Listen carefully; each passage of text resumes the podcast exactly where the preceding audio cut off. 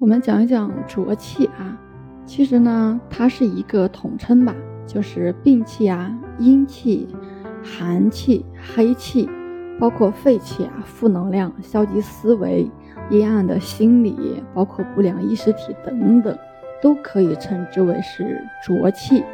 气之轻，轻上浮者为天；气之重，浊下凝者为地。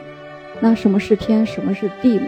可以有很多的解释，也可以说是太空、地球，可以说是天堂、地狱，也可以说是顶轮、海底轮。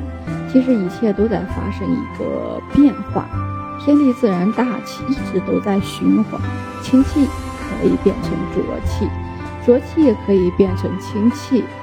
我们应该知道啊，就是我们体内的浊气越多的话。那我们在整个修炼过程中就会很困难。嗯，天真的小孩儿，包括年轻人，他们体内的浊气呢，相对会少一些。所以啊，修炼要趁早。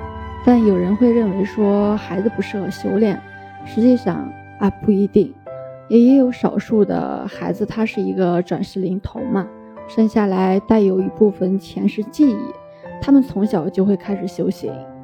那浊气，浊气会让我们生病，对不对？会让人没有活力，然后也会造成我们一个较早的衰老，让我们身体失灵、昏沉、无明，看不清自己，不知道自己真正想要的是什么，也感受不到生命的乐趣，容易出现一些负面的心理，然后会吸引一些负面的灵体，对不对？浊气怎么来的呢？其实啊，是我们给它的一个命名吧，就是把那种不适合人类、不利于我们提升进化的那个能量的表现形式，统称为一个浊气。这种能量形式有它的作用，但如果说你想要健康、想要幸福快乐、想要长生、想要探寻生命的真相。那这种浊气就是一种阻力，它主要是来源于积累，来源于一个封闭的、不流动的，也就是所谓的死气沉沉，也可以说就是那种不被消化的能量。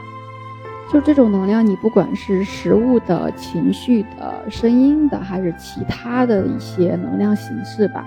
只要没有被消化，没有被融化，没有被合为一体，它就会聚集在某一个地方、某一个空间，然后流动性的下降，或者几乎就不流动，就会变成一种浊气。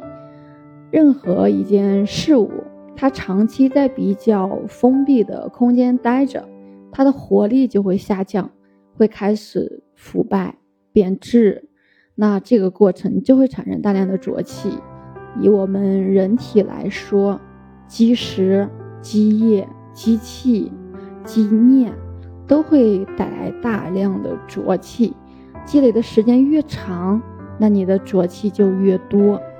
所以，高品质的饮食是易于消化的进食，不压抑自己的能量，也不压抑自己内心想法。这就是避免浊气产生的有效方法。你看啊，我们就是当我们在练功的时候，我们是可以得到一个深度的调理和修复的。就好比站桩，它是激活了我们未被开发的一些能量，对不对？也就是原本没有能量通道的地方，通过我们去练功的话，现在打开了，而且原有的通道。会很小，但是通过练功，是不是也扩大了？原有不畅通的地方，它变得畅通了，对不对？然后整体上，我们的身心啊，会变得非常的清净。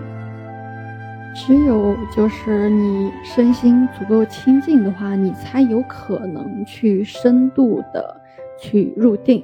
那你深度的去入定，然后给你元神增强能量的话。最后会达到一个什么呀？就佛家说的见自信、光明普照。所以呀，我们一定要去坚持的去练功，然后去清理我们身体内的浊气，进而提纯自己的生命能量。